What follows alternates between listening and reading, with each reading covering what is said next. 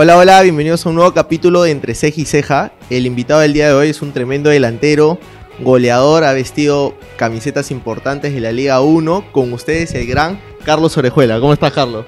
¿Qué tal, mi ¿Cómo hermano? No, Gracias. gracias a ti, un gusto, feliz y bueno, nos demoramos un poco para hacer la entrevista, pero ya, ya se pudo y ahora, nada, hablar de lo que más nos gusta, que es fútbol, ¿no? Gracias. Y yo creo que en la descripción faltó eh, poner hincha crema muerte, ¿o no? Sí, sí, sí, o sea, no- ya no hay forma de negarlo, nunca lo he negado tampoco, así que todos saben que sí, soy hincha de la U y voy a morir hincha de la U, pues, ¿no? Carlos, y, y hablando un poco ahora que, que te tengo acá de invitado, eh, ¿cómo ha sido este proceso en estos meses de dejar el fútbol? Primero difícil, ¿no? Porque era levantarme todas las mañanas, hacer lo mismo, ir a entrenar y, y regresar, descansar, ¿no? Volver a hacer un poco de, no sé qué, pesas o algo para descansar de nuevo temprano, cenar bien y la rutina de todos los días durante 20 años, si no es un poco más de mi vida, porque desde que empecé, no solamente en primera. Y, y sí, se me hizo complicado. Lo único bueno es que mi hija está en el colegio, entonces me estoy levantando en la Claro. mañanita y lo que pasaba en un momento era que, que quería entrenar. Mi cuerpo me pide entrenar porque a veces juego partidos con mi colegio, con algún campeonato por ahí. Y yo juego, trato de jugar de la misma manera que jugaba en lo profesional. No puedo Ya. bajar otro ritmo. Entonces, este, si no entreno de esa manera, como me siento medio raro. Y obviamente cuando veo los partidos también, en algún momento me ha gustado estar, pero de ahí me pongo a pensar que, bueno, ya era también, no, no, no sé. De repente podía jugar un añito más, pero, pero no sé si hubiera aguantado muchas cosas que, que son difíciles acá. Pero quizás lo- las primeras semanas te lo tomaste como unas vacaciones, como, como cuando normalmente, no sé, acababa la temporada y decías ya, hasta que me toque entrenar otra vez o comenzar la pretemporada. Pero ya luego van pasando las semanas y se va sintiendo más el golpe. Sí, obvio. Además, lo, ¿sabes lo que me pasó bueno? O sea, bueno, entre comillas, que lo hablé con mi esposa, es que yo el 2000, claro, el 2018 puedo jugar todo el año tranquilo. El 2019, en junio me lesiono en la rodilla una lesión de, de edema óseo. O sea, Mm, ya. sangró mi, mi hueso por dentro. Primera vez que te pasaba eso. Sí, y me duró como cuatro meses y medio. Entonces no jugué todo el 2019, jugué la última fecha. Ya. Me recuperé, vino el 2020, vino la pandemia, recién jugué en septiembre. Jugó, jugué dos, dos tres meses, eh, acabó la segunda, Ujú. y empezó el 2021, empecé a entrenar y me rompí el elemento cruzado. Entonces como que, Como Ya que el no- cuerpo ya te va dando o alerta. sea, más que alertas, o sea, ya había el proceso de que ya no estaba entrenando, ya no era lo mismo, ya no- y al final, por eso cuando ha terminado, no he sentido mucho la pegada, solo en algunos momentos, como te digo, cuando veo fútbol, pero también la decisión la tomé ahí, no la tomé ni esperando, ni diciendo, pucha, ya en tres meses me retiro, no. Claro. Fue de la noche a la mañana porque si no, no le iba a tomar. Y, y como tú me decías, entonces fue un momento clave, eh, más allá de la edad, porque creo que te retiraste, te retiraste a los 41 años, si no me Sí. equivoco. ¿Fue un momento clave exacto que tú decidiste o, o, o pensando dijiste como que un año más podía haber dado? No, podía haber dado, sinceramente, un par de años más. Es más, cuando comencé a entrenar después de la rotura del ligamento cruzado, que es fuerte, es dura, son de seis meses, nosotros entrenamos con GPS. O sea, Ya. ya no entrenas como antes, que, que no miden bien lo que estás haciendo. Claro, ahora te miden desde el segundo uno que pisa todo. la cancha. Entonces, este, me dijeron que mi, mi estado físico estaba muy bien, o sea, de lo que me había recuperado. Y es más, cuando antes de romperme el ligamento cruzado, eh, también entrenando con GPS me decían que estaba muy bien. Por Ya. más que estaba en altura, porque todavía estábamos todavía en altura. Y, y- y yo me sentía de la mejor manera. Es más, cuando me rompo el ligamento, el sprint que hago, me llama Ujú. el preparador físico y me dice que había hecho de 34 kilómetros por hora. Entonces, para los 40 años que tenía en ese momento y... Estás y- mejor que varios de... Sí, olvídate, no, no olvídate. Y entonces yo creo que sí podía. Es más, me han dicho, no te retires. Cuando comencé a entrenar, como te digo, antes de retirarme, hacía goles y todo y estaba físicamente muy bien. Pero ya me cansaba muchas cosas. Aparte, como ese mismo año fuera el ligamento cruzado, claro, fue en marzo y en junio muere mi mamá, no, en mayo muere mi mamá. eh, se me juntó todo. Entonces ya ¿Fue no- el año más difícil para ti?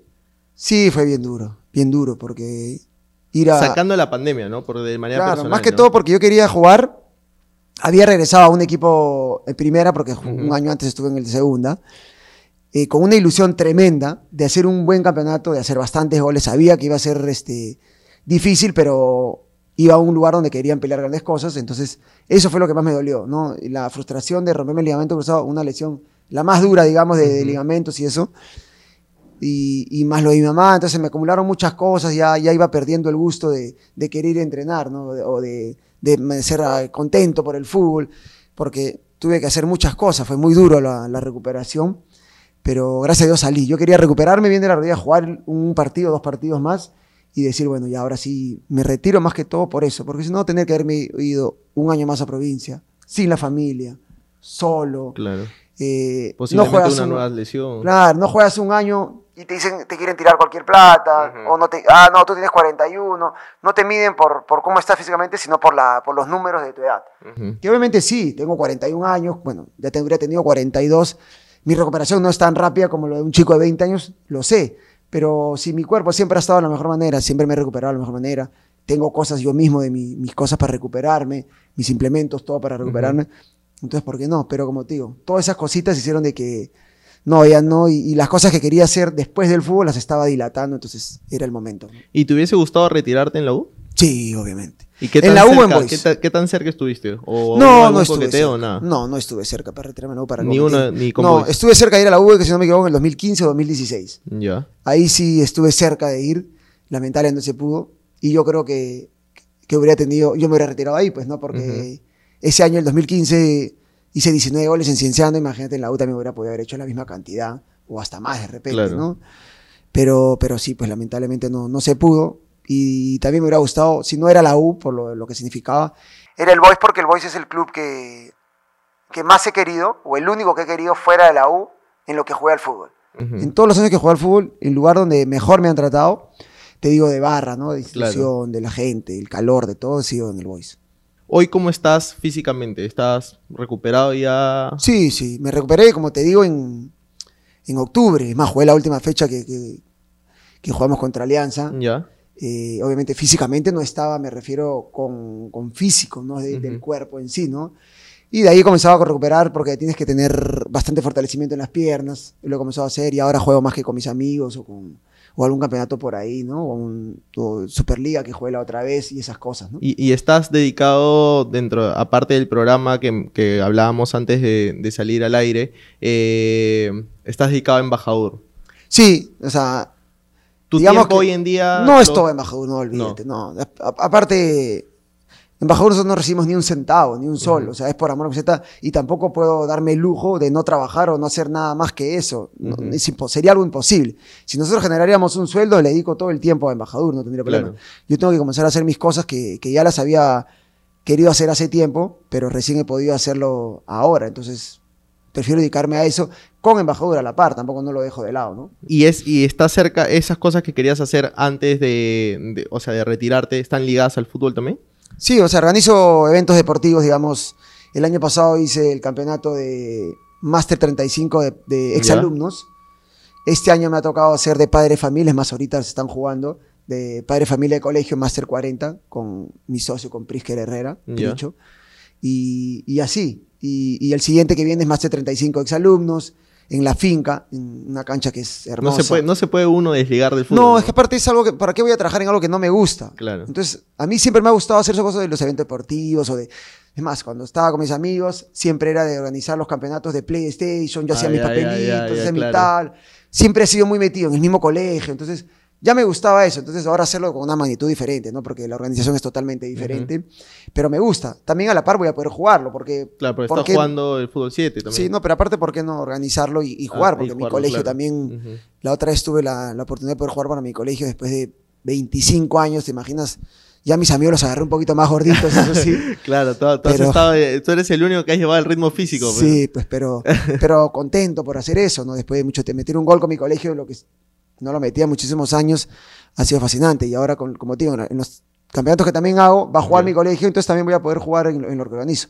Y como dices tú, en la Superliga que acabamos de jugar con Embajador, también la organicé con, con Oscar y con, y con Carlitos Lobatón. Ya. fuera de que jugué en Embajador, también estuve en la parte de la organización. Entonces, a esas cosas me gusta. Ahorita vamos a jugar también en, septiembre, que la vamos a volver a hacer. ¿Y nunca has pensado por el otro lado, por el lado de director técnico, por el lado de gest- gestor deportivo?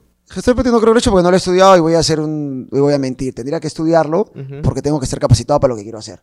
Y después de entrenador he estudiado para menores. Ya. eh, tendría que empezar a estudiar para mayores, pero Pero no te llama la atención. es que no es que no me llame, sino que es lo mismo que el fútbol. Es la misma carrera que el futbolista. La única diferencia es que si por AB te va mal, porque te puede ir mal, te votan más rápido que el futbolista. Claro. Eso es lo complicado. Imagínate mudarme con toda mi familia en un proyecto que yo sí creo, pero a veces te tocan jugadores, porque yo he estado en ese lugar, donde si no andan, chao, tú dependes, ya no dependes como futbolista de ti, De ti mismo, sino claro. dependes de ellos. De que si un día amanecen bien, que si un día quieren jugar, que si un día no están molestos, que tienes que estar todo el rato tratando de la mejor manera para que el jugador esté bien, tienes algunos profesionales, otros no. Claro, ya no es psicológicamente es tu problema nada más, sino es, ya es del equipo, ¿no? Y claro, y no, es, y no solamente ya es problemas de que juegue bien y juegue mal, lo psicológico, lo dirigencial es terrible, olvídate. No le gustas a un, a un directivo, Dos fechas te sacan. pierde, claro. Acá pierdes un partido y ya te están llamando todos los entrenadores para meterse ahí, no. Es bien sucio. No te voy a decir que no lo voy a hacer, porque también mentiría y después me va a hacer entrenar y, y voy a quedar como mentiroso. Eh, como que cuando me retiré y esté jugando ahorita, ¿no? Claro. Pero sí, sí creo que podría ser. Me gustaría entrenar más que todo 14 años, 15 años, 6 años, 7 años. Ahí me gusta. Y, y, y ser una academia que, que, que también quisiera hacer, pero no, no de lo mismo. ¿no? Por ahí estoy viendo para hacer una academia como que delanteros y esas cosas. Ujú. Porque no hay mucho acá. Más, enf- enfocado, claro. Como hay de preparador de arqueros, hay, Claro. hay un poco de, de delanteros que, que me gustaría. Y es más, trabajar en un, en un equipo, en, en el, en el entrenador, en todos ellos, estar en un equipo, digo, como tiene preparador arquero y todo en el comando técnico, perdón que no me salía la palabra, y, y- y ser parte de eso, que también, o sea, Claro, no como- descarto, como te Como, digo. por ejemplo, ya Ibáñez dejó de ser director técnico de equipos y hoy está en el comando técnico de preparador de arquero, ¿no? Claro, que es lo mejor, lo que mejor sabe hacer, pues, ¿no? Ujú. Ahí es diferente. Pero como te digo, o sea, siempre voy a tratar de estar de- ligado al fútbol, es lo que me gusta, es lo que me apasiona, no puedo irme a, a trabajar en algo que, que no me guste, donde no voy a estar contento, por más que al final genere un montón de dinero, todos queremos la plata, obviamente. Pero si no eres feliz en lo que haces, Claro. es bien complicado. Si te toca la caballero, ¿no? O sea, si me toca trabajar en algo que caballero tienes que trabajar porque necesitas el dinero, porque tienes hijos y Ajá. todo, eh, lo tengo que hacer, pero trataré de que siempre sea algo que me guste. ¿no? ¿Y, y cómo ves a la U hoy en día? A la U, a, a esta U. Eh, la veía muy mal porque con el entrenador que se fue, Con Comiso. O no, con Gutiérrez. con Gutiérrez. Con Gutiérrez. Eh, estaba mal porque la U no jugaba nada, jugaba el pelotazo, fui a verla al estadio, ponte el clásico Ya. y, y estaba en, en- en- Eh, y como es jugador, te debe dar ganas Claro. de. Y estaba en la butaca Profe negra, Pome, ¿no? Profe Pome. Veía el partido en Claro. el mejor lugar. Y la U jugaba al puro pelotazo, no había una idea de juego, un estilo o Además algo. estaba partido en el medio campo. No cambiaba nada, en los cambios que hacían tampoco, o sea, me, me- me pareció horrible. Dije, la U no va a llegar a nada. Ujú. Gracias a Dios entró el Coco. Coco ha trabajado, ha estudiado, ha estado en un equipo, entre comillas, más chico. Claro. Ya sabe lo que es entrenar. Y ahora ha ido a un club donde él lo conoce. Él ha sido tricampeón, tiene estudios, como te digo. Él, tiene, él puede hablarle a cualquier jugador de la manera que él quiera y nadie le va a decir tú quién eres o qué has ganado, porque a veces pasa eso también. Y, ¿no? y se ha notado ese cambio chip. ¿no? Sí, y, y está entrenando un, un estilo de juego. Ha sentado a Quispe, que, la, que era como que la figura de la U, El intocable, ¿no? y nadie le ha dicho nada porque obviamente se ha dado cuenta que prefiero meterlo a Quispe en los segundos tiempos cuando el otro equipo está cansado y en una posición donde es. Claro. El Gutiérrez lo ponía de extremo o venía a recibir pelotas de muy atrás, no, no y le servía. cargaba toda la responsabilidad también, ¿no? Y un chico, o sea, bueno, por más que ya no sea tan chico, no tiene que sentir la responsabilidad, sino tiene que ser apoyado para él hacer lo que quiere. Y lo bueno que ahora Valera está intocable. Entonces uno tiene que jugar la U fuera de que juega un estilo para él. Si Ujú. él te metió todos los goles, tírase Sí. la que le va a chocar la oreja y la va a meter. Y, es- y el fútbol es así, tienes que No, aprovechar. la otra vez eh, el centro de barco estuvo ahí preciso. Claro, ha aprendido, como él mismo dice, a cabecear, a, a- a sentir, a mover los espacios, a buscar, porque esa pelota, por más que haya centrado Barco, él ha ido de atrás para adelante, se lo ha comido al, Claro, al o sea, más allá de que el centro ha sido bueno, él ha estado bien referenciado. Claro, ¿no? y aparte el gesto técnico de cabecear, no solamente Ajá. es llegar y cabecear, porque a veces puedes llegar y cabecear de cualquier manera. Yo creo que él lo está entrenando y eso me parece muy bien, porque en un momento, yo hablando con mis amigos, no he hablado que es malo para nada, pero todavía me faltaba algo como decir, pucha, para haber llegado a la U, te decía. Claro. O sea, no por, por ser el, el de Yacuabamba, llegar a la U, en un equipo que, ha que, sido un salto, pero no sé, practicante a gerente, ¿no? digamos, Ajá. no es que tenía 16 años, 17 años, ¿no? O sea, ya tenía mucho más edad, pero bien, porque él no se ha quedado ahí. En un momento cuando le- no le iba bien, seguía luchando, seguía mejorando, hizo goles al final, que no tenía goles. Claro. Y ahora, obviamente, con la selección, cuando uno va a entrenar a la selección, tu cuerpo cambia totalmente, tu forma de entrenar cambia totalmente. Aprendes otras cosas que tú mismo te estás dando cuenta que cuando ya llegas a la liga peruana, te puedes Se pasear. siente la brecha. Sí, pues, ¿no? te puedes sentar que tú te puedes pasear. y de manera organizativa, ¿cómo ves a la U? No, pésimo. El auto todavía le falta muchísimo. Ni con Jan Ferrari hay una mejora. No, o sea, no es que no haya mejora, pero es que todavía no se ve tanto la mejora. O sea, la U sigue debiendo, la U no sigue pagando. Eh, no es por hablar de Jan, digamos, descartemos a Jan ahorita Ajá, en este sin, momento. sin nombre, ¿no? O sea, de manera de, de los que han entrado es igual. La U no se va a salvar así nomás. La U debe más de 500 millones de soles. No hay nadie que va a venir y te decir, toma, yo te doy los 500 millones o, o 100 millones y hablamos con la zonada y le vemos cómo le pagamos. No, lo más cercano era lo que estamos haciendo con el embajador para poder este, salvar a la U. No es por nosotros. Nosotros no ganamos un centavo, como te digo. Es más que los mismos hinchas que puedan salvar a la U, le acabamos de pagar a, a Chumpitas Sí, hace más de 10 años que no Tremendo gesto. dinero, y él debería haberle pagado a la U. La U le pagó, creo que hace poco al Puma también algo que le debían de hace poco y por qué no pagarle a, A Chumpitas. que él trabaja ahí en la U hace años. O sea, cuando yo estuve en el 2009 Claro. ya estaba ahí el profe. Entonces hay cosas así, que la U no sigue generando más bien deuda. Y entonces, y con lo que no se sabe si Grenco lo va a agarrar, porque ahorita está, en verdad, es Grenco, solo que ha sido la ley para que, Que es como un piloto automático, ¿no? claro, para que se quede momentáneamente ahorita Jan Ujú. unos meses, porque se acaba esta ley de nuevo y otra vez va a haber todo. O sea, es complicado. Y viene Grenco y le dice, no quiero Araujo, ponte, sácalo, y lo sacas. Claro. No Todos los trabajadores, no, estos son Claro, de... que normalmente pasaba antes, ¿no? Por eso Comiso regresa, ¿no? Así pasaba. Entonces, es una U que no, no está mal arriba, este, diferencialmente, ¿cómo quieres pedir que esté bien en, en lo, en lo- en lo el- futbolístico? y el hincha igual, o sea, sabiendo eso, igual exige títulos, ¿no? Es que la U ya tiene 13, desde el 2013, ya tiene muchos años, ya Ujú. nueve años que puede pasar que sin título, y es muchísimo. En verdad es mucho para la U. En 20 años haber ganado dos títulos. Un equipo que debería pelear siempre arriba. O por último estar ahí. Y ahora no, no, no es así. No vemos una U peleando hace mucho tiempo. ¿Y, y cómo va Embajador desde que inició hasta ahora? Bien, es difícil con pandemia y todo que tuvimos, que nosotros empezamos con pandemia. Claro, ustedes lanzaron todo con pandemia. Olvídate, o sea, la gente se portó en, en la manera que, que nosotros hubiéramos querido. Pero hoy te sientes satisfecho con el proyecto, No, ¿o no, no? no, no, obviamente que no. O sea, no es que me haya decepcionado, pero yo creo que la U, ¿cuántos hinchas podrá tener en el Perú? Voy a poner normal, ¿ya? ¿Un millón? Ya, ¿No? sí. apro- 100 mil económicamente que estén eh, que en nivel pagar. Ujú. A, B, puede ser. Ajá. 100 mil, Ya. ¿Puede Oh, tener? Sí, vamos a tirar ese número, ya, 100 mil. ya, pues. Y nosotros tenemos en Embajador 7 mil, 9 mil aportantes. Nada. Pasó lo mismo con la U, que hicieron lo de socio adherente, Ajá. que es lo mismo de embajador. Si te das cuenta. Todas, y todas las cosas de embajador las agarró la U. Pero bueno, se ilusionaron, pa, pa, pa, pa, en un día, pum, ha llegado a 7 mil, 8 mil. Son Sí. los mismos, los mismos que Los aportan mismos embajador, son los mismos que están socio adherente, imagínate.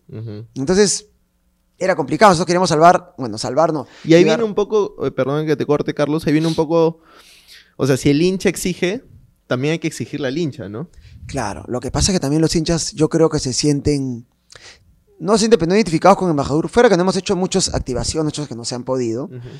Es que hay gente que también habla mal de nosotros. Gente de la casa, gente del club, exjugadores y todo, que demuestren. Nosotros hemos demostrado cada centavo que ha entrado, cada centavo ha salido. Porque ahí está, tenemos una aplicación donde... Esa era la crítica número uno, ¿no? O sea, dónde está Carlos Ca- eh, Galván van a ser millonarios con la plata del hincha. ¿no? ¿Dónde está la plata? Se hemos pagado en todas las acreencias. Ha entrado como 3 millones de soles, digamos, que es un montón de plata también, que nadie te va a pedir, sin tener el símbolo, sin tener nada de la U. Claro, porque no pueden usar nada. nada. Hemos generado 3 millones, un poco más. Y imagínate, todo eso comprado en acreencias. Todo lo hemos comprado. En pandemia, sin activaciones, sin nada. Hemos- y esos 3 millones han salido todito lo que ha entrado. ¿Entiendes? Y fuera de lo que todos esos 3 millones hemos pagado sin intereses. A la gente que no hemos hecho, o sea, bueno, sabes que ayuda a la U y ya no con intereses. Porque con intereses y todo, No. hemos ahorrado a la ahorita como 6 millones. O, sea, Claro. o 5 millones de soles. La U es de 500 millones, hermano, está O bien sea, complicada. Le han querido dar algo de oxígeno al menos, ¿no? Claro, algo que, es, es viable lo que estamos Y haciendo. para este 2022, ¿qué proyectos tienen con embajador? Bueno, ahorita se van, se van a ir a Trujillo, no puedo ir lamentablemente. Van a ir a activaciones ahí para comenzar a mover. Tenemos ahora un equipo de fútbol que también lo estamos haciendo, que bueno, el que participó en la Superliga, pero también hacemos partidos de, de fútbol, ya. que, que algunos equipos nos van a llamar para jugar, o algunos lugares que nos lleguen a provincias, esas Tengan cosas. cuidado con las pichangas ahora, ¿no? No, es una tontería, pero, pero lo que voy es que, que los que nos inviten o algo, algo económicamente que tenemos que ahí sí pagar a los jugadores porque obviamente ya nadie va a hacer gratis eso. Y hay un porcentaje que siempre va también para embajadura. Entonces, vamos encaminando buscando cosas de la mejor manera y esperar que el hincha de verdaderamente aporte, porque nosotros queríamos salvarlo en el 2024, pero con 7.000 hinchas es imposible, tiene que ser mínimo unos 100.000 No, yo creo que como tú me indicas, la descentralización va a ayudar un poco, ¿no? Sí, esperemos, como te digo. Imagínate si la U se salva con los 100.000 hinchas que te digo y podamos salvar todo. No pagar los 500 millones, pero ya pagar casi todo y deberle a la SUNAT, que la SUNAT, digamos que se lo puedes poner en unos años algo de deuda, que no, tampoco tendría que ser mucho. La U generaría anual, solo con sus socios, porque ya serían 100.000 socios, 60 millones de soles al año. Con 60 millones de soles al año vas a pelear títulos no solamente en el Perú. En el Perú tenés que no pasearte, porque es fútbol al final, Claro. pelear siempre, pero, Pero- puedes pelear un torneo internacional. Claro. ¿Por qué está descabellado ya pelear Libertadores con 60 millones de soles?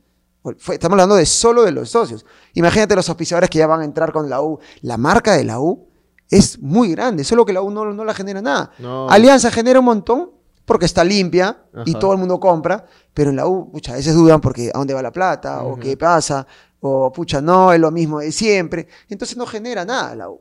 Porque podría generar, como te digo, todo eso, más como te digo, auspiciadores, más la gente que ya al estadio va a estar yendo siempre. Porque si son 100 mil socios, todos van a querer ir al estadio. Claro. Y el estadio es para 60 mil. Entonces va a haber gente como en Europa que está a su sitio y ni siquiera van, pero ya genera dinero para la U. Y con esa plata ya puedes te- mantener a gente que trabaje, que sea especializada. Solamente nos encantaría que se hinche la U, pero gente especializada en poder dirigir la U, pues no, cualquier amigo.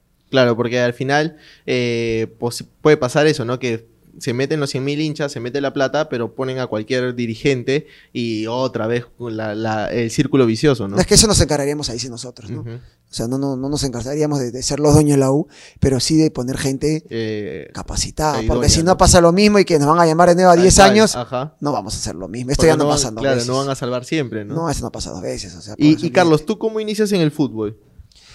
Yo inicié, mira, 96, 97, 97 yo estaba en quinto y media. ya. Nunca había jugado, mi colegio jugaba fútbol, todo. Pero no jugabas en menores. No, nunca hice menores eh, hasta ahí, ¿no? Y, y escuché que hacían unas pruebas en Vigo, en Alcides Vigo, Ya, ya, claro. que estaba en primera, pero a la vez tenían sus menores. Fui a probarme con unos amigos del colegio, me aceptaron, pero tenías que entrenar martes y jueves y jugaba sábados. Ya. El campeonato que era asociación en ese momento, que ahora es federativo, Copa Oro, todas esas cosas que le llaman. Y bueno, comencé a ir a entrenar algunas veces, pucha, mi colegio jugaba los martes y jueves el campeonato de, de chorrillos en esa Ya. época, ¿Tú de no qué cuál eres? del Perro Ruiz Gallo. Ah. O sea, ahí acabé, ¿no? Tuve varios colegios. y, y cómo se llama, iba a los partidos solamente, no iba a entrenar, iba a los sábados, después me decía, ven, altername, pucha, y yo también estaba en la época de las fiestas, en la época de intermedia, y Claro, cuando iba a partir, en una edad bien difícil, Sí. como que decidiste. porque estando, tenía ¿no? 17 años, Claro, eh, mis amigos todos tomábamos, en esa época la típica, que tomas, claro. No, hasta ya- por salir a la calle tomas, Ujú. y obviamente esa era la diversión de Te todos. crees el dueño del mundo. a Sí, edad, ¿no? olvídate, y no tenía un sol y creías que eras. Claro. Y al final jugaba, comencé a jugar esa asociación, metí como, si no me equivoco, 18 goles ¿Ya? y, y le metí gol a todos, ¿no? A la U, Alianza, a la U no le podía meter gol, a Cristal, Alianza, a todos. Y decía, maña, sí me gusta. Y pues, entonces terminó ese año, terminé mi quinto y media y mi mamá me dijo, ya. Y le dije, no, quiero ser futbolista. Me voy a a probar a la U, me fue a probar a la U. Y entre todos los que se prueban, que habría habido más de 100, ¿Ya? me tocó probarme. Estaba el profesor Salguana en esa época. Que hoy es el. No, el hijo. Ah, ya, el hijo. papá es. Ya. Y me dice, ya, ¿quién es delantero? Y levantas mano rápido, me tocó a mí, ya, entra. Y entre las pruebas, pues ya creo que metí cuatro goles, al día siguiente le metí cuatro goles. Y me dijo, bueno, te vas a quedar. Eh, nos hicieron jugar contra la sub-20 de la U, los más, digamos, los más fuertes. Claro. Pude meter gol, empatamos 1 a 1 entre pruebas y me quedé. O sea, el quedé. talento estaba, solo Sí, que... sí, sí. Pero ¿por qué antes de quinto de media no, no te... No, de vago, pues de vago. Mis hermanos nunca me llevaron, por eso lo criticaba. Mi papá ya había fallecido cuando tenía 16. No había esa motivación. No, el único que me quería hacer jugar, entre comillas, era mi papá. Ujú, Mi mamá no quería que sea futbolista para nada. Mi mamá en esa época era mal visto pues, el fútbol. Claro. Y cuando le dices que quedaste, No, después mi mamá ya, olvídate, ha sido la... La hincha número uno. Sí, obviamente me da muchísima pena que ya no esté conmigo, que no pudo ver mi y, retiro. eh, iba a ver tus partidos. Olvídate, mi mamá se ha peleado cuando me insultaban Calavera, llamaba a los periódicos que mi hijo no es Calavera porque la chapa que tenía. Claro. Mi hijo come, ¿qué te pasa? Me, me acuerdo una anécdota que, que ella quería que el profesor Uribe te pida disculpas. ¿Algo por Sí, sí, sí. Cuando hubo lo del. Cuando- que- tuve el roche con el profe que pasó en ese momento. Me llamó y me dijo cómo me van a insultar en televisión, que no sé qué, que se disculpe. Bueno, al día siguiente el profe se disculpó. Y pasó, pero mi mamá es un personaje en el estadio, mi mamá te tocaba para, al señor para decir que era mi mamá, o si alguien me insultaba, ella se lo, se lo ¿Y le alguna decía. celebración lo, lo- se la dedicabas a ella? o? Todos los goles, todos los goles, como te digo. Lamentablemente, en mi carrera, en mi inicio, no me pudo ver mi papá, Ya. y en mi último partido, mi mamá no me pudo ver porque falleció. O sea, tuve, cuando yo me rompo el ligamento, le dije, mamá, espérame hasta octubre, no te me mueras hasta octubre, porque ya tenía el cáncer. Ujú. que me voy a recuperar. Me dijo, ya, lamentablemente no, no pudo llegar. Pero sí, cuando, como te digo, me probé, me aceptaron. Es más, me llevaron antes de ir a, a probarme, me habían aceptado para ir. Mi mamá me dijo, tienes que ir a trabajar. Y la típica de esa época de, de vas al, anda al banco, que mi, mi, mi primo es de acá de este banco. Me fui al banco, tal. Y, y como que me hizo cortar el pelo, todo. Yo fui de molesto, ¿no? Rascando dientes, me puse eterno, toda la hora. Y me dijeron, en la entrevista prácticamente, entre comillas, ya, ya había pasado, y me dice el, el pata que me estaba entrevistando, eh, ¿qué pasa si mañana te digo para trabajar? ¿Lo pensarías? Agarré, lo miré y le dije, sí, le dije, me fui a la casa. Y mamá me dice, ¿qué me has dicho que tú no quieres trabajar? Bueno, me gané un escándalo, dije, mamá, yo no quiero, quiero ser futbolista, mamá. por La tenías favor". clara. Sí, sí, la tenía clarita. Es más, mi papá lo tenía incinerado en mi casa. Y antes de esa entrevista, le comienzo a hablar como cualquier persona que, Claro. ¿no? que cree en eso, creo en Dios mucho, y Claro. le digo, si tú crees de que mi destino no es el fútbol, pucha, hazme aceptar el trabajo, ¿no? En ese momento, cuando tenga que hacerlo, mi subconsciente mete algo y que, y Claro. que lo acepte.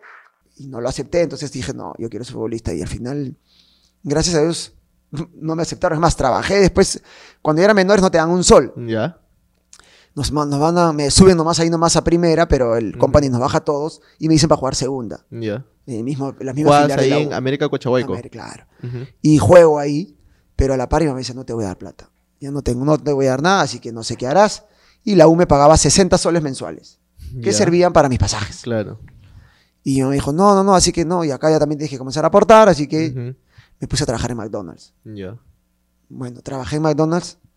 eh, me fui también así mismo con, con Christopher Gianotti. Ya, ya. No es Reyes en verdad, pero es Christopher Reyes Gianotti. Ya. Y le dijimos de Chris, le dije, como era mi vecino, vamos a buscar trabajo, porque mi mamá, ya vamos a buscar Bembo, esas cosas, ¿no? que es lo más rápido. Teníamos pelo largo, y él era menor de edad, a, mí no me a él no lo aceptaron, a mí sí. En Bembos nos dijeron que nos cortáramos el pelo, le dije, no me voy a cortar el pelo. Lo tenía largo, largo, pero tenía pelado acá, entonces era Claro. como que una amarradita. Y en McDonald's me dijo el Claro, pata, "Sí". tema higiene normalmente te lo a Claro. cortar. Y me dijo, no, y McDonald's me dijo, sí, te puedes poner porro como el pelo, perdón, como los de Gorrión, Ya. así como la... Claro, la- claro. Pa, me puse el pelo así, ya. Pero él no puede trabajar porque es menor de edad. Y me puse a trabajar limpiando eso. Trabajaba de 6 de la tarde a 12 de la noche. No le dije que jugaba fútbol al pata. Ah, Le dije, yo no trabajo ni sábados ni domingos. Y le dije, yo no cierro tiendas. Porque es muy, muy, mucho para mí. Claro. Porque tenía que terminar de trabajar a las 12, llegar a mi casa a la 1 y me tenía que levantar a las 7 para ir a entrenar. O sea, terminás destruido. Claro, olvídate.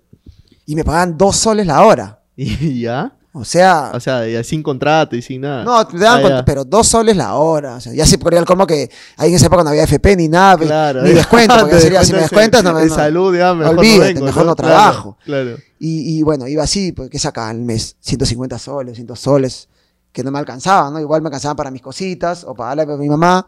Y, y mal- lo bueno que la U nos daba, bueno, Ujú. eh, América Cochava nos daba 100 soles por partido ganado. Ya, Y ya. era como que ya. Entonces en la U, un día me llaman el presidente de menores, que era Noli, y me dice, quiero que vayamos a la oficina, que pasaba algo. Y le digo, ¿qué mierda habrá pasado?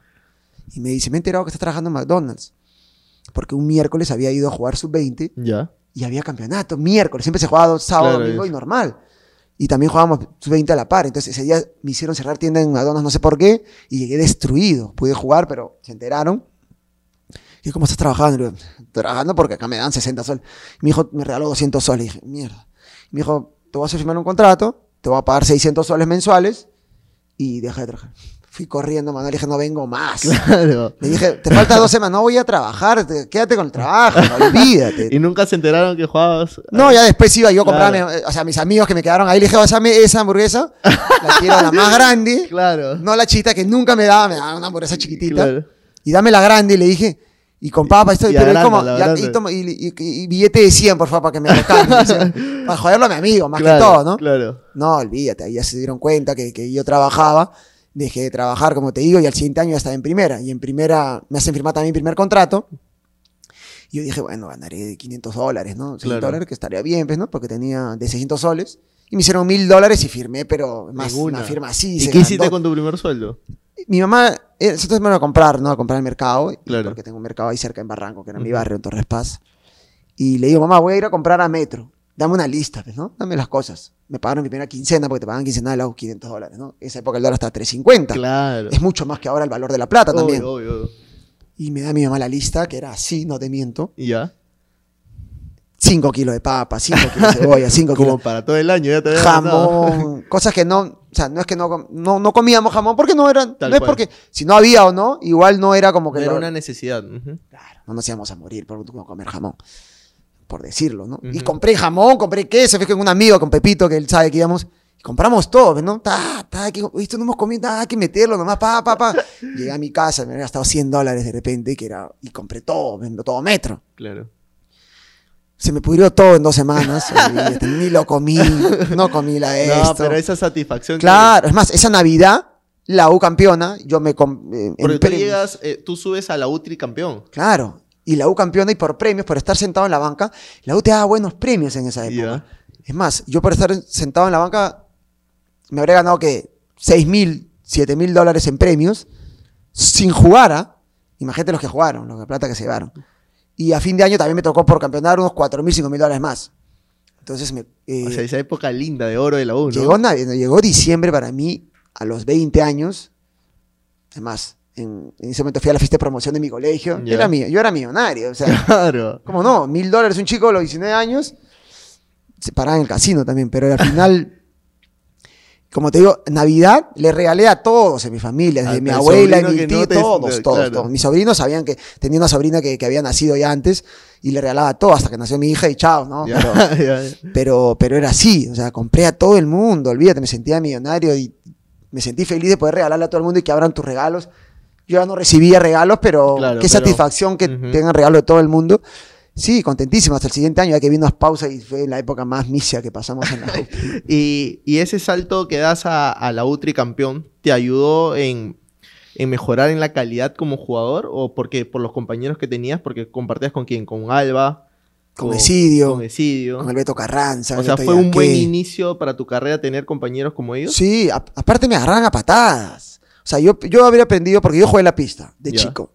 Gracias a Dios, mi barrio, en Barranco, en Torres Paz, Ujú. eh, no era barriada, pero era barrio. Era barrio esos que jugaban en la pista, había todo. Había, Dos, dos piedras. claro, había un, callejón con un solo caño. Claro. Todas esas cosas tenía mi barrio, era paja. Entonces yo había aprendido ahí que nos agarraban a patadas, que jugabas por un sol y todo. Pero llegué a la U y no sabía que también te pateaban ahí de esa manera. El Puma, el Cheta, eh, el Cuto, todos me pateaban todos los días. O sea, era todos los días entrenar y todos los días te pateaban. Me pisaron hasta la cabeza, o sea, y te decían, es para que aprendas y para que estén... O sea, pagaste derecho de piso. Sí, antes era horrible, ahora ya no le pegan a nadie. A un chico más lo cuidan. Es más, el chico ahora te creo te pega a ti antes que... Claro, o si no te denuncia, ¿no? te- hasta el entrenador se molesta, ¿cómo le vas a pagar Ajá. al chico?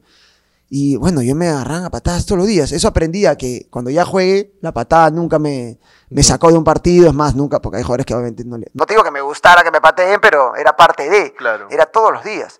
Y obviamente ya aprendí muchas cosas. Tenía Grondona, tenía Paolo, tenía muchos muy buenos jugadores donde también te aconsejaban y te ayudaban. Y obviamente me, me ayudó a aprender mucho estar en la U. Y también, no es que me haya gustado que me saquen de la manera que salí. Pero fue lo mejor que me pasó también. Si no, no me hubiera pasado eso, creo que me hubiera estancado en la U y nunca habría podido surgir lo que el momento surgí, ¿no? De la U saltas a Boys. A Boys. Y Boys sientes que es como, o sea, ya me lo has dicho, es tu segunda casa, pero es el lugar que te dio el espacio que necesitabas, los minutos que necesitabas para crecer. Claro, o sea, yo llego a Boys a algo totalmente diferente. En la U, yo siempre estoy acostumbrado a equipo grande que te den todo. O sea, todo te digo de implementos deportivos, de Claro. una cancha donde ya que estás tú solo vayas a entrenar y a jugar. Claro.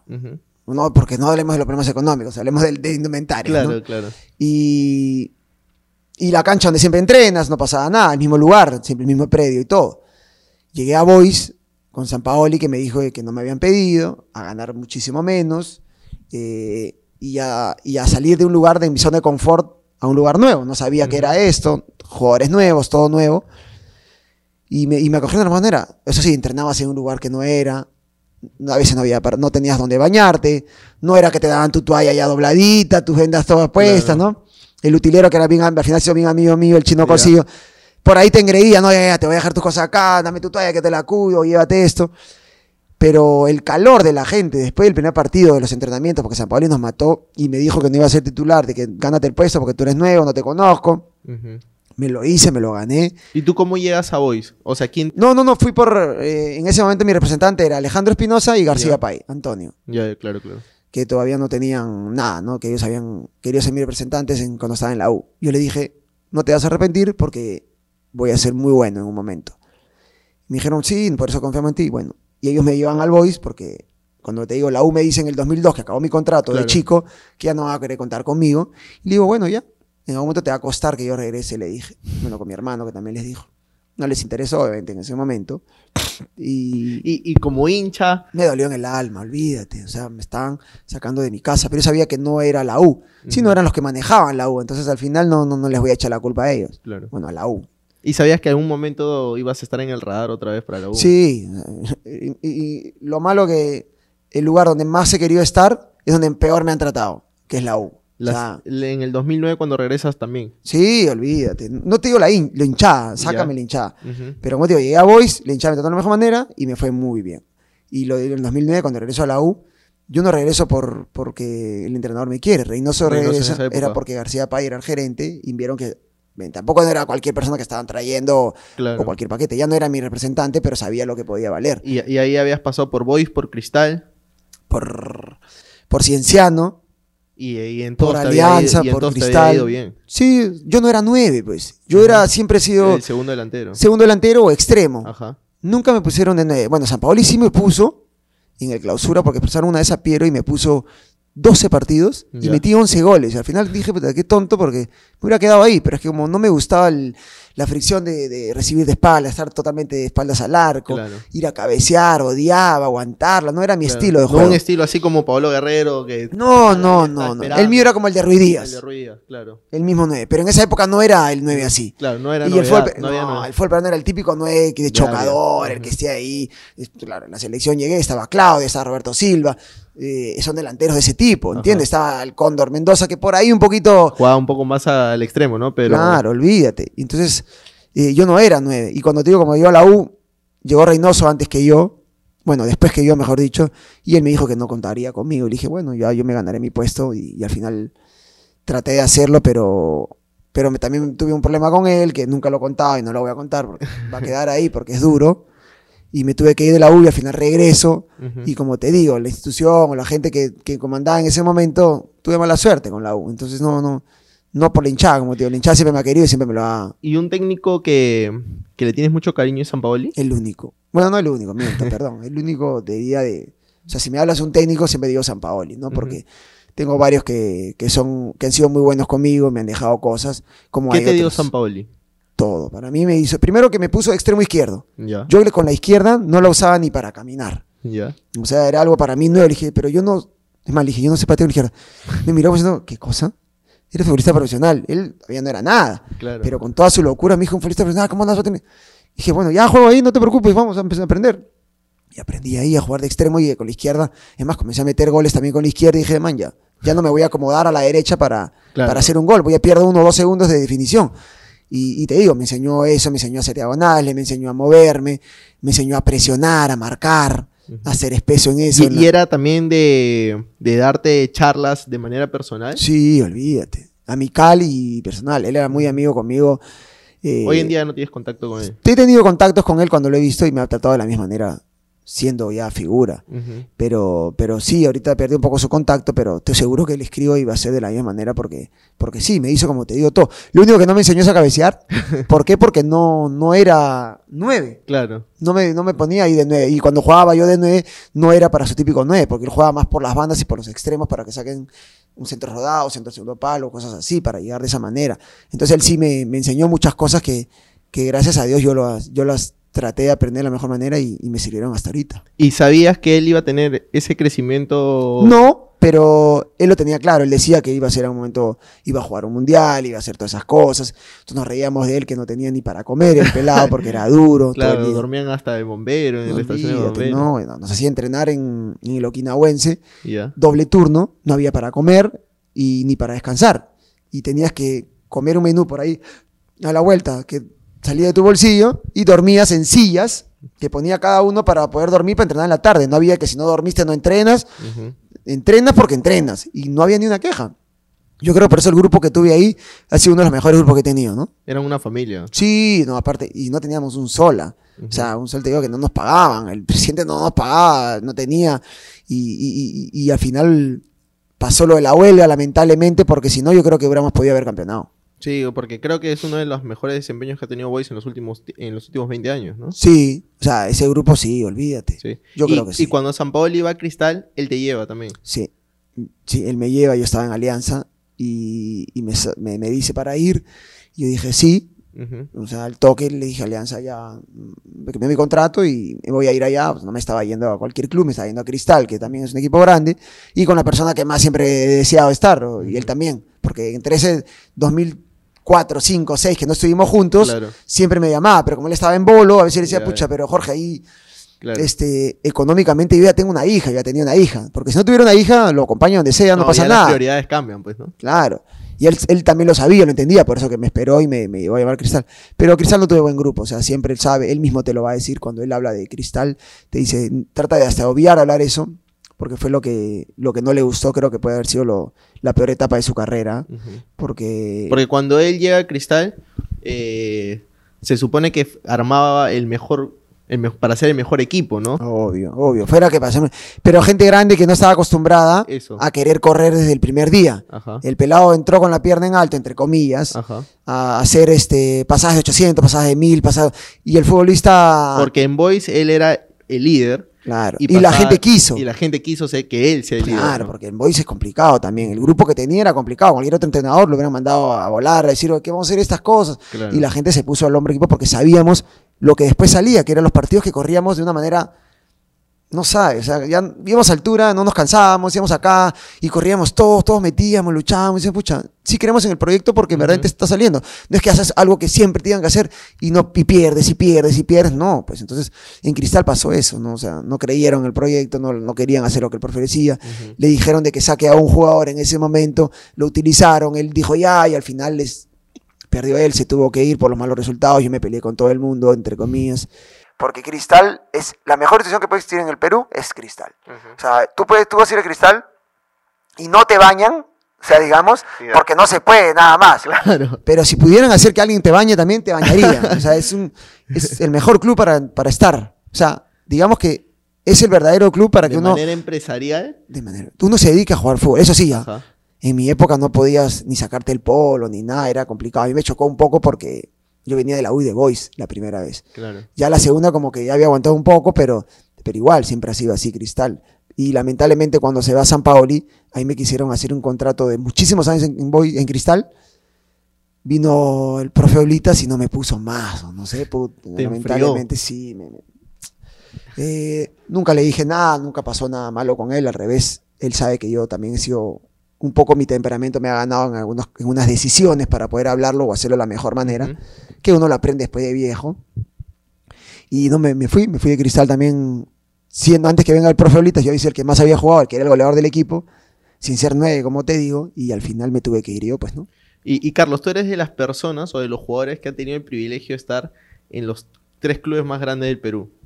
¿Cómo, Sí. cómo se siente eso? Eh, porque además tú eres hincha de la U y lo has dicho y siempre lo, lo- lo- lo has aceptado. Ir a Alianza Lima, ir a Cristal, celebrar un gol con ellos. Sí, era complicado, gracias a Dios nunca le puedo hacer, no le hice gol a la U, Ya. no sé cómo hubiera sido. Eh, obviamente cuando jugué el clásico por Alianza me, me- costó durísimo. Es más, no quería ir a Alianza. o sea, Tomar la decisión. tenía una hija. O sea, yo soy profesional. eh, lamentablemente sí, dije que era hinchalú porque no podía negar algo donde yo era, yo iba a norte. O sea, olvídate, era algo que era imposible negarlo. Claro. Eh, Alianza mismo, cuando me hace contrato y me dice, por favor, no, sabemos que eres hincha de la U, pero no lo estés diciendo. Digo, no, no te preocupes, no voy a hablar de eso. O sea, me costó, más que todo, por vestir la camiseta que yo decía que siempre, entre comillas, Claro, porque ni siquiera, la no odiaba, sé, ¿no? ni siquiera en tu barrio por, por, por No, juego, olvídate. payasate, pues te ponías la camiseta de Alianza de Cristal, ¿no? No, no, no, olvídate, era algo imposible. Y, y- y tuve que hacerlo, eh, me costó, como te digo, el grupo me trató de la mejor manera, es más, campeonamos. La barra sabía, me no me insultaba, me, me hacía recordar eh, con pasado. adjetivo el adjetivo que le dicen a los de la U Claro. todos los días, pero le decía sí, ya sabían, me respetaban de la manera, Pero igual tú con goles eh, Claro, tratabas no. de cerrar boca, ¿no? me respetaban de la manera que tenía que respetarme porque al final yo era profesional. Y con Cristal también, ¿no? Al principio también los de la barra, ¿no? Me insultaron, me, me silbaron cuando terminé mi primer partido y todo. Y, y- y al final no, no, no, no me costaba. O sea, ya estar en la U para mí, ir a los demás clubes era... No lo sentía de la otra manera, ¿no? Obviamente me costaba por el pinchaje, pero, pero haber estado en la U y Boys antes para ir a los demás, es más, me, me, me- me costó Cristal, como te digo, en esas cosas de, de lo empresarial que es. Ujú. Y bueno, Alianza no, Alianza es una joda todo el día también, igual que, que están en los otros clubes. Pero, pero, como te digo, tenía una hija y, y no me había ido, cuando voy a Alianza, te digo más que todo, Ajá. en Cusco no me había ido de la mejor manera. Alianza me quería desde el 2003 y al final recién voy 2006. Económicamente me estaban pagando mejor que lo que ganaba en Cusco. Y como te digo, tenía una hija que me abría la boca para comer. Entonces, Claro. no podía darme el lujo de decir, ya no voy a Alianza por, por- porque tengo mucho dinero y, y punto, ¿no? Y, y al final pasa que ustedes son profesionales, ¿no? O Claro, sea, uno tiene que. Porque en verdad es una ridiculez al final que uno dice, yo no festejo el gol con la U. Me pasó, no lo festejé en un momento, pero cuando él hice gol a la U, sí he festejado un par de goles, porque al final no es que le estoy insultando a la U o hacerle un gol. O sea, que voy a jugar y no hacerle gol a la U y hinchada Claro. me va a querer más. No, al revés. Le voy a hacer gol y le voy a demostrar que yo quería estar ahí y podía haber estado ahí. Claro. ¿Cómo? Haciéndole goles. Y además que, que el que se está celebrando el gol, más allá de que haya sido exjugador, es hincha, ¿no? Entonces, Claro, o sea, o sea, el- tiene el- como que la combinación perfecta para que tú exijas que ese jugador esté en tu equipo, ¿no? El gol es lo más lindo del, del- siendo delantero más Ajá. aún, del fútbol. Desde el fútbol, ¿cómo se gana? Con goles. Entonces Claro. tú estás haciendo algo donde estás ganando y esa euforia no la puedes perder. Pues en un momento me costó, porque a la U recién le hice gol en el 2013, imagínate, Ya. después de más de 10 años de carrera. No me salía el gol con la U, lo- o chocaba el palo, me lo sacaban. y, y cuando ya le pude hacer gol a la U, bueno, le hice goles seguidos en un momento. Pero el primero no lo festejé y de ahí decía, bueno, ¿por qué no voy a festejar lo más placentero es el fútbol. La barra va a tener que entender que yo no, no es que le- quiero que la U lo eliminen y quiero que la U no campeone. Más, esto va a ser para que si la U me quiera, metiendo goles me van a poder llamar. Y tu etapa en la selección, ¿cómo llegas? Fue muy corta la selección. Lamentablemente, llego cuando estaba en Boys, porque estaba de goleador del campeonato. Oh, no, miento, todavía no estaba de goleador del campeonato ahí. Ahí todavía jugaba de extremo y ¿Ahí quién era el técnico de la selección? ¿Autori? Autori. Autori me llaman y, y voy, ¿no? Feliz. El primer partido amistoso, me acuerdo que en- con Venezuela en Estados Unidos, para mí fue la ilusión más grande de mi vida cuando me llaman a mi casa. Eh, yo estaba con, con mi familia, con mi hermano. Se siente otra emoción, ¿no? Sí, olvídate. O sea, más allá de jugar con la U o de celebrar un gol importante, No, no, vestir es- la camiseta de la selección es, es otra cosa. otra cosa. Es otra cosa. O sea, estás logrando lo que todo niño quiere, ¿no? Fuera de jugar en el club que amas, porque obviamente ya creo que hay muy pocos futbolistas que salen con el amor a un solo club. Que me parece también lógico que no sea tan tonto porque el hinchaje tienes que llevar adentro. Y la selección todos son hinchas y todos van a querer estar ahí. O sea, fue para mí emocionante el primer día que me abran la videna, entrenar, ver a jugadores que verdaderamente yo todavía no había, me los había enfrentado, me había peleado con ellos, pero no como un montón. Es más, ver a Claudio que no jugaba acá, Rebose no jugaba acá, el Chorri no jugaba acá, Ñol no jugaba acá, Ñol. ¿entiendes? El mismo Cóndor Mendoza no jugaba acá. Bueno, los Soto ya los tenía porque los conocía. eh, pero así, ¿no? O sea, con todos ellos decir, man, ya, ahora estoy yo acá. Me toca demostrar que puedo estar acá y fue hermoso. Duró poco, como te digo, porque lamentablemente no jugué tanto. Y cuando ¿Llegas a marcar un gol con la Sí, selección? yo a marcar un partido amistoso, en mi segundo partido amistoso con la selección, ahí no me marqué. Y de ahí no me llama Autori para. Me, me llama una eliminatoria que empatamos con Venezuela, que llego a jugar. ¿Ya? Y, y de ahí Perú todo 0-0 y no me llamó para la Copa América, me dolió un montón. Me vuelve a llamar después de la Copa América para el partido con Argentina de eliminatoria y no me acuerdo con quién más. Y el segundo día de entrenamiento me desgarro. 10 centímetros de desgarro. Chao, se acabó todo. Se acabó la selección y se acabó todo. Y así el fútbol. Y de ahí nunca más te ha vuelto a llamar. Ni Chemo ni Marcarían. Nunca más me volvieron a llamar a la selección. ¿Puede no me haber llamado? Yo creería que sí. Pero a veces tú acuérdate que cada entrenador fuera de, de porque alguien esté bien o mal, tiene Y sus sus jugadores. criterios, ¿no? Y sus jugadores. Sí, por eso. Pero sí, me hubiera encantado poder hacer mucho más para la selección y poder haber estado más tiempo, ¿no? Lesión de que hasta ahorita la, me lamento mucho, ¿no? Carlos, ya para ir cerrando la entrevista, hay dos anécdotas que, que yo te que las quería tocar para que les cuentes al público de manera resumida qué pasó con Uribe ¿Y qué pasó con los policías en Cusco? Ah, Justo todo. Eh, con Uribe es porque nosotros estábamos peleando el, título con, con Ayacucho de la apertura y ellos estaban peleando la baja. Y el profe siempre se quejaba de que les, les perjudicaban los árbitros. Y ese día nosotros tenemos que ganar para seguir ahí. No podemos perder por nada. Y San Martín, no te digo, jugó muy bien, nos mete dos goles al toque y nos comenzó a ganar. Hasta tres nos mete. Metemos el 3-1 y estábamos encima. Y hay una jugada dudosa donde le choca la mano a Leche, Ya. que todavía le aposté, le dije que ha sido mano. Y me dijo, no, bueno, fue mano. Y, y para mí era el 3-2. Ujú. Y, y no cobró el árbitro, al final perdimos 4-2. Me dolió en el alma y le dije a decirle al profe, profe, ahora quéjese de los árbitros. Porque No. Uribe se quejaba Todas las semanas. Ahora no dices nada de los árbitros y lo seguía molestando, y seguía molestando.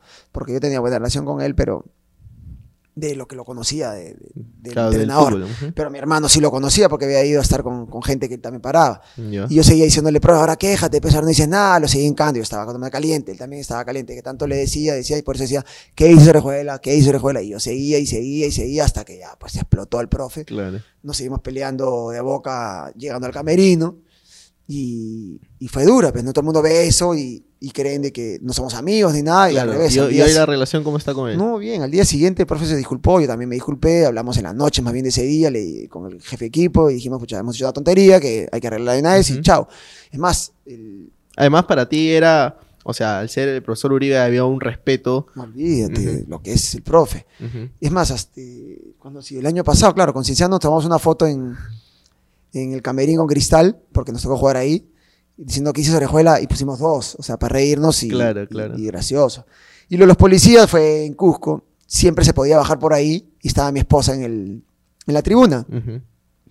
Y le dije, bueno, ese- sí, todavía no era mi esposa, pero era como que me enamoraba, que, que es mi esposa ahorita, ¿no? Mm.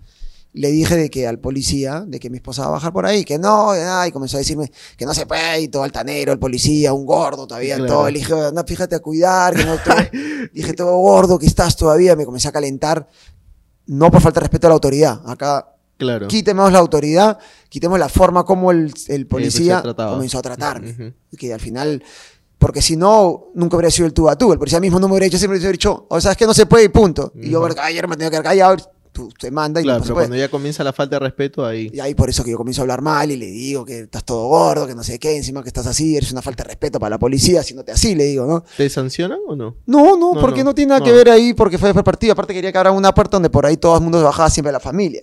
Al final quedó ahí, bueno, mi, mi esposa se rió de la... del- Una de la característica tuya dentro del campo siempre ha sido el temperamento, el buen carácter. Sí, no, es que pasa que... eh, Es Yo- requisito yo no para un delantero. Sí, yo no pierdo ni el Yankee Pony con mis hijos. ¿Entiendes? Si mis hijos, como dicen, les tengo que ganar, le voy a ganar. ¿Entiendes? Soy, soy muy competitivo. Siempre competitivo, todo el mundo sabe desde chico. Entonces un partido de fútbol no lo puedo perder. No, o sea, olvídate. Mi temperamento es ganarlo. Sé que todo el mundo lo quiere ganar, pero algunos no lo sienten de manera como yo lo siento. Y, y- y sí, a veces me gana un poco más la, la euforia, el- el- ¿Cuántas expulsiones has tenido? varias. ¿ah? ¿Sí? Tendría como siete, ocho expulsiones, si no me equivoco. Varias por reclamar. Y casi, casi todas por reclamar y otras por, por haberme peleado. Pero sí, el temperamento sí me hace. ¿Y el gol más bonito que has metido? Si tuvieras que escoger uno. Es que eh, hay de sentimiento, hay de, de buenos goles, o sea, hay varias varios para, para, para definir un gol para mí, pero lo que me ha pasado. Obviamente el primer gol que le hice Alianza con Boys, que se la sombreo a Roberano en menos de un metro, en el Callao. Otro que también le hice Alianza el mismo año, en Matute, una curva de fuera del área.